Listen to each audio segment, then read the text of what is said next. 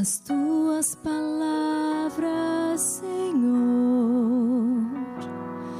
Eu quero sempre escutar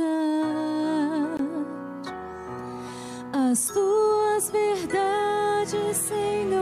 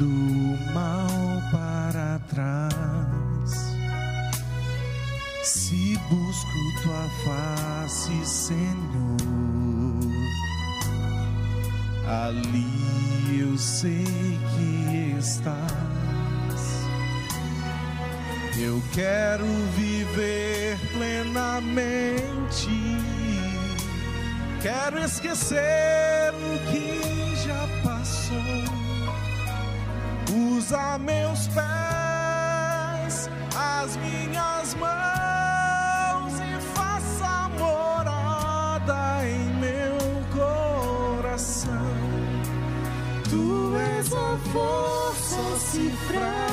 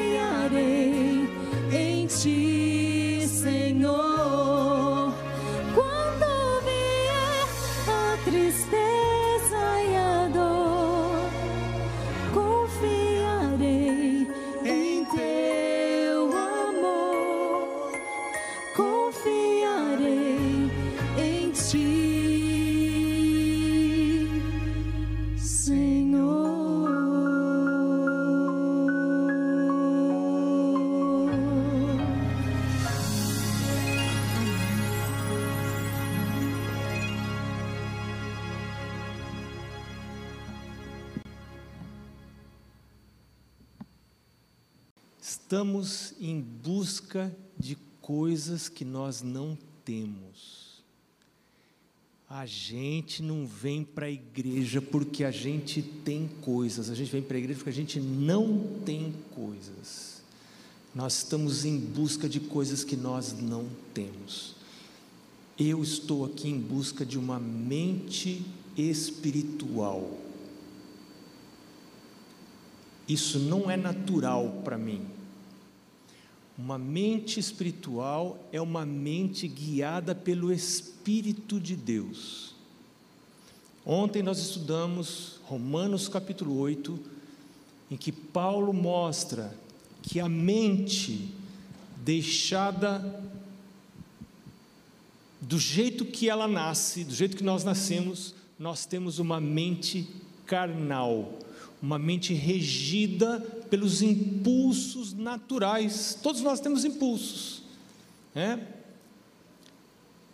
Mas a história é comprida, e eu não posso contar toda a história hoje, mas a gente vai resumir. Você já conhece, está na Bíblia. Por causa da entrada do pecado, lá no começo, quando teve Adão e Eva, a, o meu sogro fala que a gente tem um descontinho. É mais ou menos isso assim. A nossa mente não ficou como era originalmente para ser. E é por isso que a gente é infeliz. E é por isso que a gente sai batendo cabeça pela vida. Isso se reflete nos nossos relacionamentos, na nossa família, no nosso casamento, na nossa relação com filhos. Se nós tivéssemos uma mente espiritual, nós poderíamos enxergar as coisas, a vida de maneira diferente. E é por isso que a gente está aqui. A gente está aqui em busca de uma coisa que não temos. Eu quero que Deus me dê essa mente espiritual.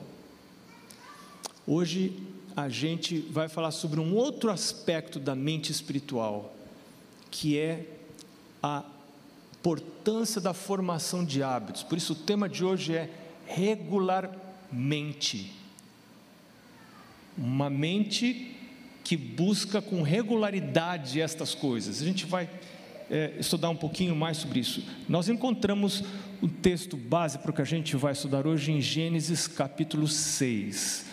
Mas antes a gente ler, eu quero convidar você para curvar a cabeça, para a gente orar e pedir a presença de Deus aqui. Mais uma vez, né? Vamos orar. Senhor, estamos abrindo a Bíblia nós precisamos tanto da presença do Senhor aqui. Nós pedimos que o Senhor envie o Espírito Santo, que o Senhor envie os anjos, para que nós possamos compreender aquilo que precisamos entender. Senhor, hoje nós oramos pelos filhos. Nós vamos estudar a história de um homem que conseguiu trazer os filhos ao lado dele, na busca de Deus, conservou seus filhos nos teus caminhos. Nós pedimos esta bênção também, Senhor Deus. Em nome de Jesus. Amém. Você está com a Bíblia aberta em Gênesis capítulo 6, mas antes da gente ler Gênesis capítulo 6, eu vou ler Hebreus capítulo 11, verso 7 que fala sobre Noé, o mesmo que está em Gênesis capítulo 6. Em Hebreus capítulo 11, verso 7 diz assim: Pela fé, Noé, divinamente instruído acerca de acontecimentos que ainda não se viam, e sendo temente a Deus, aparelhou uma arca para a salvação da sua casa, pela qual condenou o mundo e se tornou herdeiro da justiça que vem da fé. É tremenda essa história, porque ele conseguiu uma coisa que eu quero conseguir. Pela fé, diz aqui é, Paulo em Hebreus, Noé foi divinamente instruído, ele foi instruído por Deus. Você pode ser instruído por Deus. Você é instruído por Deus quando você lê a Bíblia. Você é instruído por Deus quando você estuda a lição da escola sabatina, um temazinho todo dia. Você acorda de manhã, antes de sair, você vai lá estuda são as instruções de Deus para a sua vida. Esse livro aqui é a lâmpada para os meus pés e a luz para o meu caminho. Um dia na minha vida, eu entendi isso e comecei a luta que dura até hoje e vai durar até o dia de eu morrer. A luta para eu começar o dia com esse livro. Porque um dia alguém disse para mim que esse livro, que ia provar para mim que esse livro era a palavra de Deus. E eu fiquei lá no fundo da igreja rindo, porque meu pai me levava para a igreja, não porque eu queria, porque era um valor da nossa casa. Então eu ia, sentava na igreja, ficava lá no fundo, olhando. E um dia o pastor falou uma coisa que mexeu comigo. Ele disse: Eu vou provar para você que esse livro é a palavra de Deus. E eu pensei: Quero ver esse cara provar para mim que a Bíblia é a palavra de Deus. Como que ele vai poder provar? E ele disse assim: Olha, você faz o seguinte: se sua vida não está legal, e mexeu comigo, minha vida não estava legal, tudo estava errado para mim, no estudo tudo errado, nos meus relacionamentos tudo estava errado, minha saúde lá para baixo, porque eu não tinha domínio próprio, não me controlava, comia tudo que eu queria, toda hora que eu queria, a saúde estava acabada, e eu, jovem, ainda sou jovem, claro, né? mais jovem ainda, é, eu devia ter aí talvez uns 18 anos, 17 anos, e, e ele disse o seguinte: então, se sua vida não está legal, eu faço uma proposta para você, para você fazer um teste. Começa a ler esse livro todos os dias, no começo do dia. E aí eu vou falar um negócio para você, ele disse. Se sua vida ficar igual ou piorar, você traz a sua Bíblia para mim, que eu vou ajudar você a rasgar até a última folha. E aquilo me impressionou tanto, e ficou assim na minha mente a imagem de um pastor rasgando Bíblia. Você, você, você consegue imaginar um negócio desse? Pastor Eno, você já rasgou a Bíblia alguma vez, pastor Eno? Nunca. É, eu fiquei imaginando assim, você já pensou levar uma Bíblia para o pastor e o pastor, pá, pá, pá, me ajuda aí, vamos lá picar a Bíblia. É, caramba, ele está dizendo que se a minha vida ficar igual ou piorar, ele vai rasgar minha ele me ajuda a rasgar a Bíblia. E eu fui para casa pensando naquilo, né? E eu pensei, mas é uma tolice eu começar a ler a Bíblia. Quem disse que esse livro foi quem disse que esse livro foi escrito por homens inspirados por Deus? Um espertalhão um dia pode ter chegado e falado: Eu vou enganar um monte de trouxa, eu vou pegar esse livro, vou pegar vou escrever um livro, um monte de gente vai ser enganada. E, e quem disse que isso não aconteceu?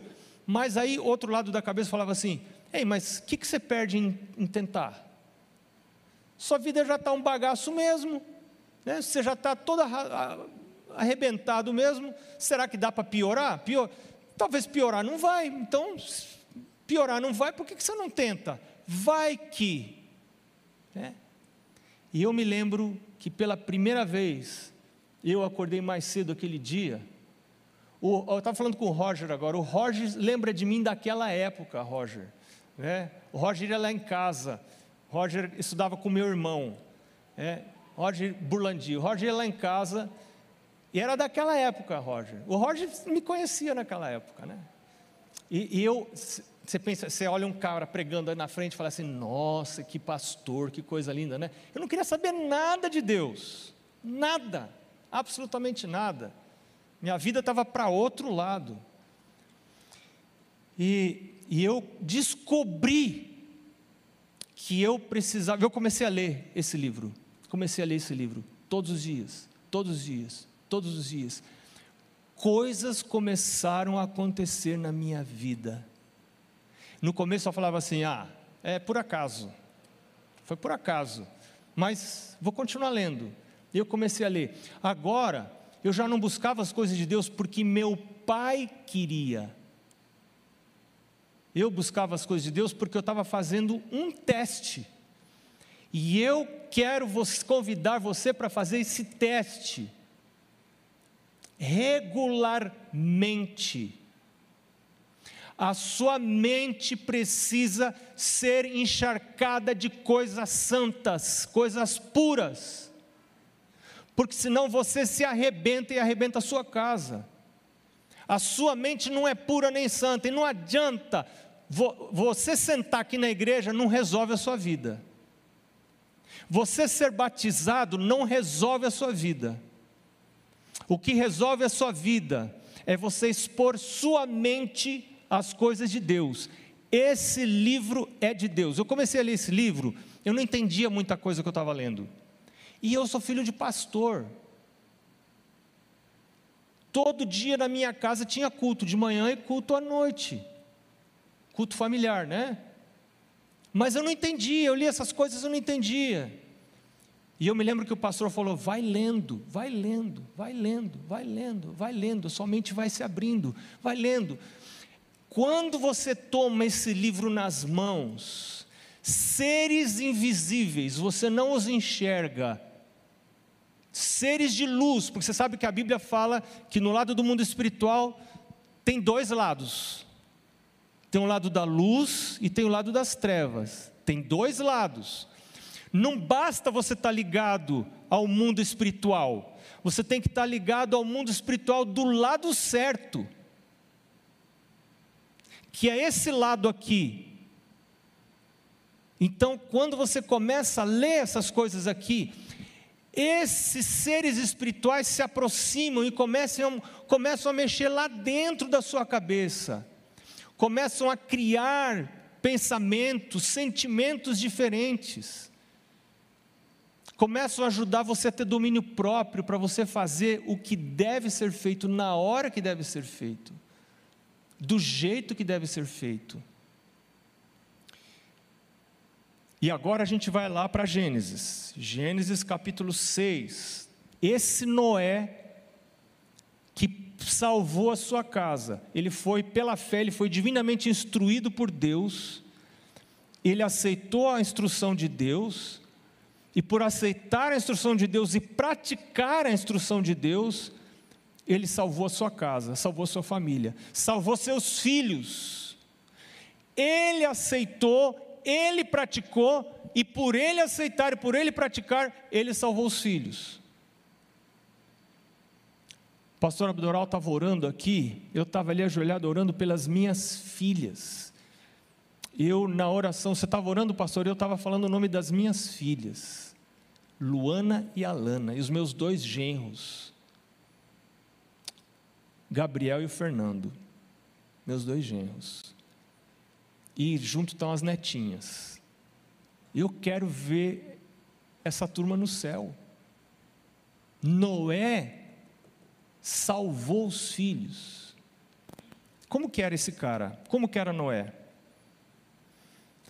Verso 5, capítulo 6 de Gênesis, verso 5. Viu o Senhor que a maldade do homem se havia multiplicado na terra e que era continuamente mal todo o pensamento do seu coração.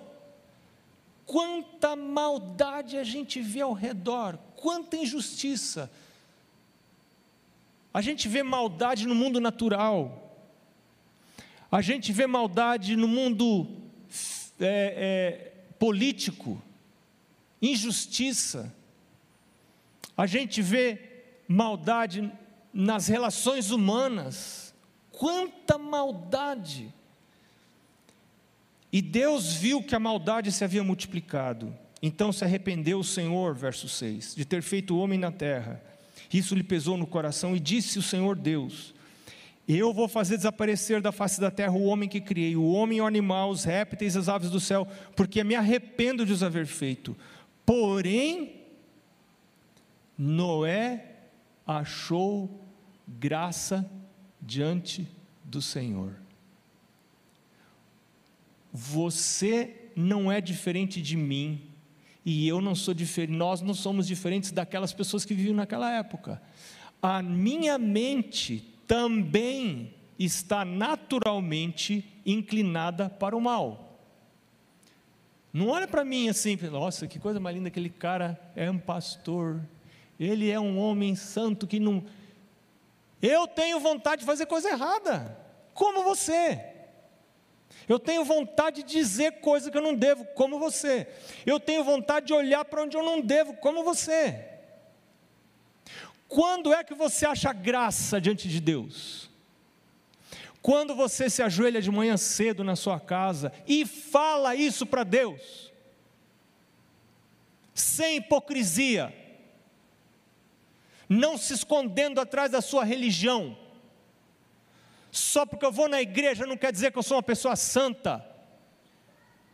Nós somos pecadores. O batismo não tira essa condição.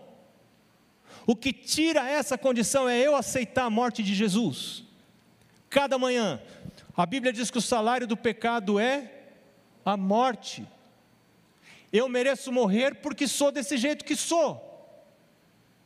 Mas quando eu me ajoelho e vou à presença de Jesus e confesso isso, não vou à presença de Jesus como membro da igreja, ou como pastor, ou como seja o que for, mas vou à presença de Jesus como pecador e digo: Meu Deus, eu sou pecador, eu sou uma pessoa errada, eu penso errado. É, o problema é que às vezes a gente se compara com assassino, com sequestrador, a gente fala: Bom, mas eu nunca matei ninguém, né? eu, mas eu penso coisas. Às vezes alguém me fecha no trânsito. Se eu tivesse uma arma, acho que eu dava um tiro, pelo menos no pneu do cara eu dava um tiro, talvez não no cara, eu ia, né? Mas eu não fiz nada. Quem olha para mim e fala assim, mas olha, nunca matou ninguém, nunca. Não, mas não é isso. É aqui dentro. Deus sabe o que eu penso. E os meus pensamentos acabam afetando as minhas ações. Pensamentos geram sentimentos e vão gerar ações. Como você acha graça diante de Deus? Quando você confessa a Deus que você é pecador e que você é pecadora. Então, Deus não consegue reter a sua graça. Jesus disse: Eu não vim buscar justos, eu vim buscar pecadores. Os sãos não precisam de médico, mas sim os doentes. Quando eu me vejo como uma pessoa muito certinha, muito boazinha, eu estou colocando em risco minha vida eterna, minha salvação. Tem pouca esperança para o meu caso. E eu, às vezes, vou me ajoelhar para orar lá em casa. E eu fico pensando, o que, que, eu, que, que eu tenho de errado? E eu me lembro disso, eu falo, gente, como eu estou longe de Deus. Quanto mais perto de Jesus, mais você vê os defeitos do seu caráter. Quanto mais longe de Jesus, mais bonito você fica na foto, né? Nossa, como que pessoa maravilhosa que eu sou. Sou uma pessoa, coisa mais linda. Deus tem obrigação de me levar para o céu. Tão maravilhoso que eu sou. Que tristeza, que tristeza. Jesus diz: Eu não vim buscar justos, eu vim buscar pecadores. Eu quero recomendar a você, todos os dias na sua oração, você incluir o seu momento de confissão. Por falar em oração, eu quero sugerir para você o número 85 do meu podcast. O, o, nome do meu podcast é Marcos Bonfim, com M no meio. Pode, tanto ser, pode ser no Spotify, ou no Apple Podcast, ou no Google Podcast. É, você pode procurar lá, é o número 85. A Mari, minha esposa, vai dar uma sugestão para você de, da oração dos sete minutos.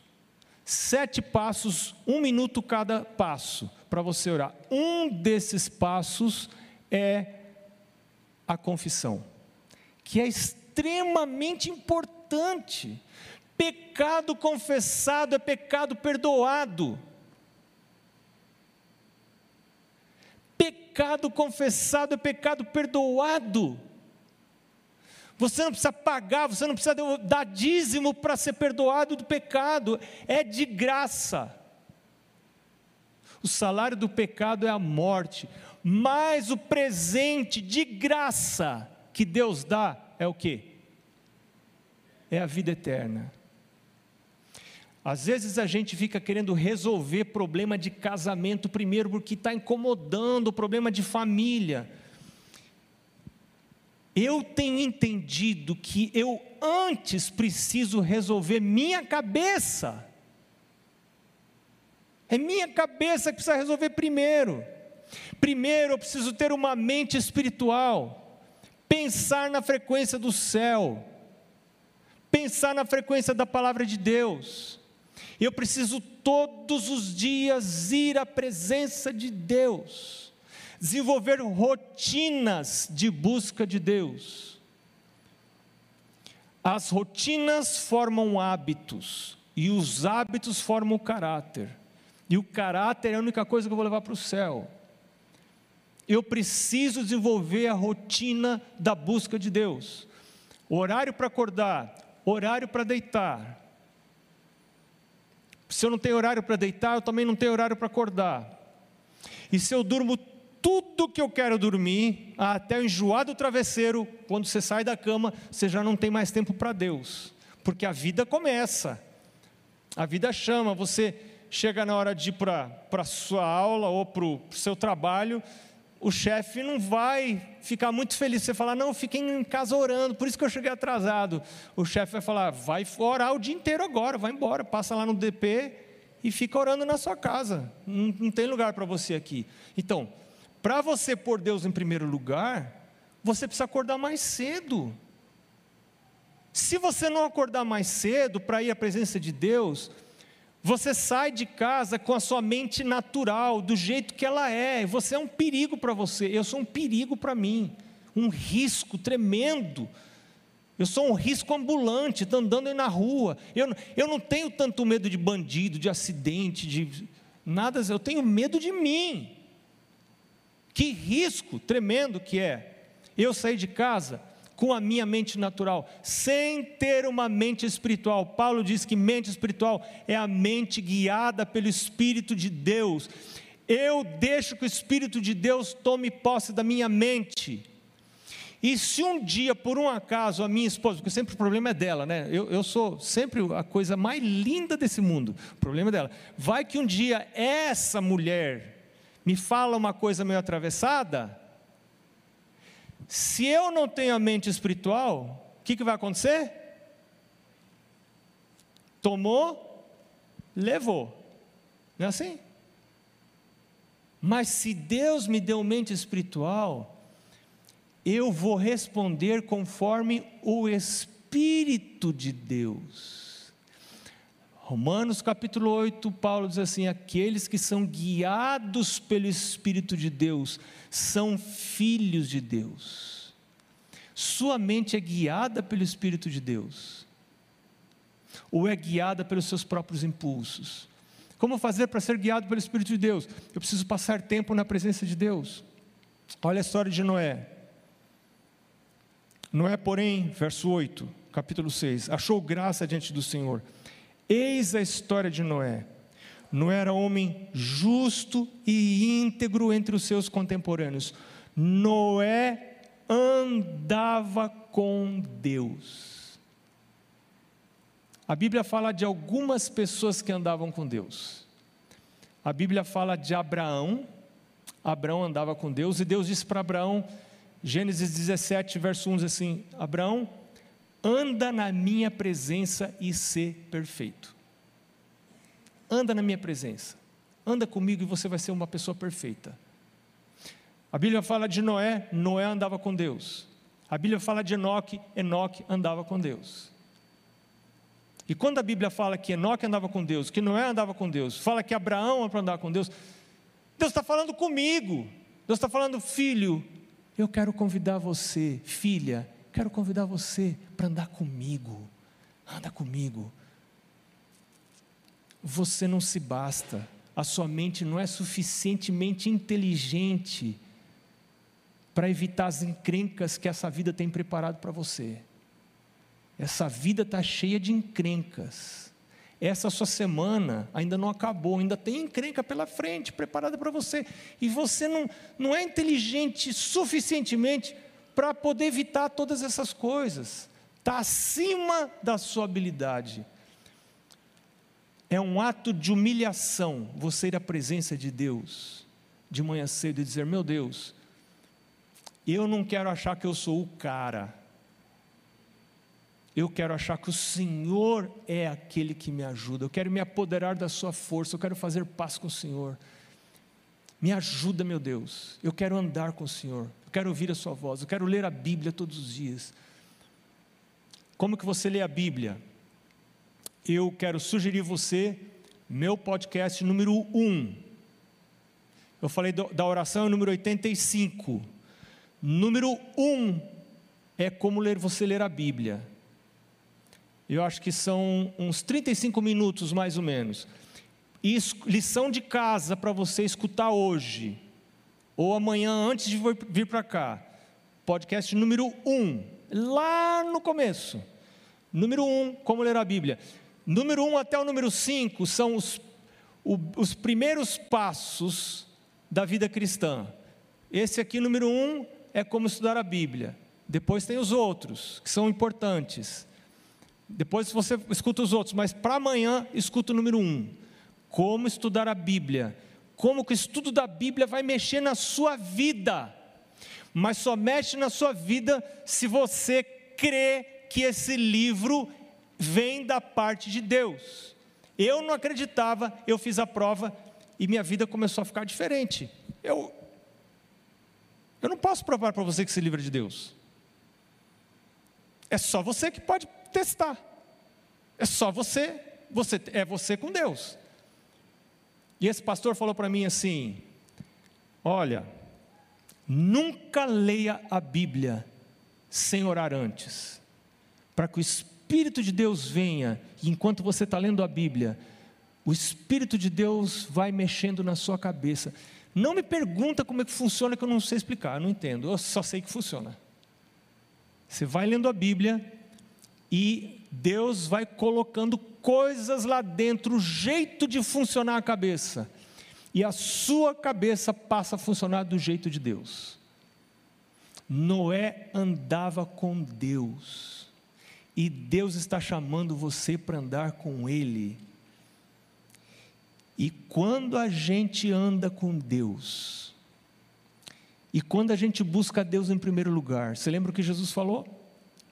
Mateus capítulo 6, verso 33. Buscai, pois, em primeiro lugar o reino de Deus e sua justiça, todas as outras coisas serão acrescentadas. É, às vezes a nossa vida familiar não está legal. E a gente fica pensando o que fazer.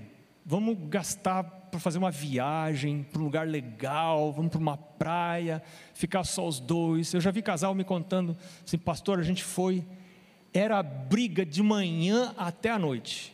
Estavam lá no lugar mais lindo do mundo, gastaram uma nota e brigavam de manhã até a noite. No outro dia acordavam, brigavam de manhã até a noite, brigavam de manhã até a noite. E o marido disse: Eu não sei onde eu estava com a cabeça que eu não peguei o avião para ir embora. Ficou lá até o fim, porque tinha pagado. Falou: Também eu já paguei o hotel, agora eu vou ficar até o fim. E ficaram os dois, ó, um para o outro. Então eu vou falar para você: creia ou não creia, as coisas de Deus são tão simples. As coisas de Deus não requerem dinheiro, elas são de graça. Jesus disse em Mateus capítulo 6, verso 33: Se você desenvolver hábitos de busca de Deus em primeiro lugar, todas as outras coisas, inclusive a sua vida familiar, serão acrescentadas. E eu desafio você, como aquele pastor um dia, muitos anos atrás, me desafiou. Faz o teste, faz a prova. Amanhã é um novo dia. Amanhã pode ser o começo de uma nova fase da sua vida. Não tenha pressa. As mudanças de Deus não são bruscas. Tenha paciência. Mas elas são constantes. Veja, a Bíblia diz: a, o caminho do justo é como a luz da aurora que vai clareando mais e mais e mais e mais e mais e mais até ser dia perfeito. Dê tempo para Deus. Começa o processo. Entra no processo. Dê tempo para Deus. Se exponha a esse livro. Se exponha a Ele. Ande com Ele. E deixe com Ele os resultados. Você quer uma mente espiritual? O Senhor quer dar para você uma mente espiritual. Eu quero convidar você para entregar a Deus os seus caprichos. A gente vai cantar essa música todas, todo final do culto aqui. E eu quero convidar você a fazer dessa música uma oração. Eu entrego a Jesus meus caprichos pessoais.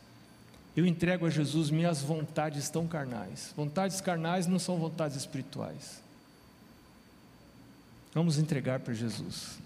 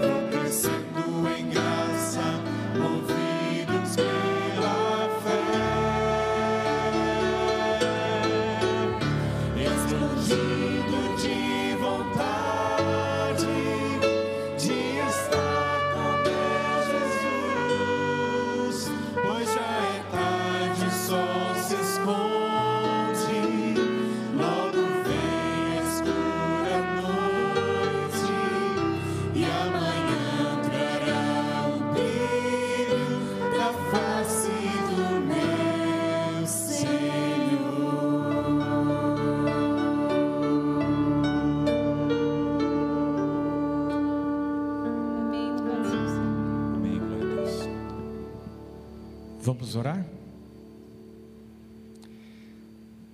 Senhor Deus, a gente acredita que através da oração falamos com o Senhor.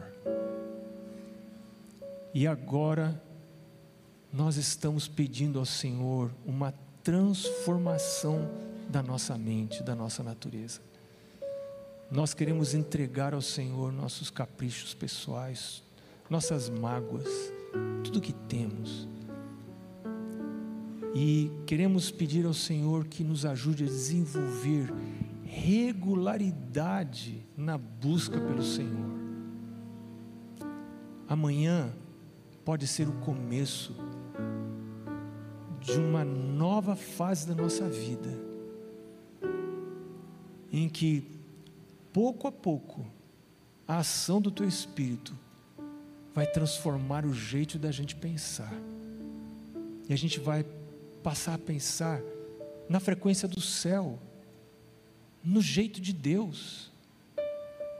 Senhor, a promessa é que se a gente buscar em primeiro lugar estas coisas, como alguém busca tesouros muito preciosos, como alguém busca a cura de uma doença fatal, como alguém busca o bem dos filhos, o Senhor promete que então todas as outras coisas, mesmo as que a gente não está buscando, vão ser acrescentadas. Senhor, pessoas aqui hoje e que estão nos assistindo pela internet estão tomando decisões, estão estabelecendo um horário para acordar amanhã. Isso não é pouca coisa. Senhor, eu quero pedir que o Senhor ouça as orações que vão ser feitas e que o Senhor esteja lá na casa, no quarto, na sala, em algum aposento da casa onde essa pessoa vai estar, de joelhos orando, depois segurando a Bíblia e começando a ler esse livro que é a palavra de Deus. Eu peço a tua bênção, Senhor Deus, em nome de Jesus. Amém.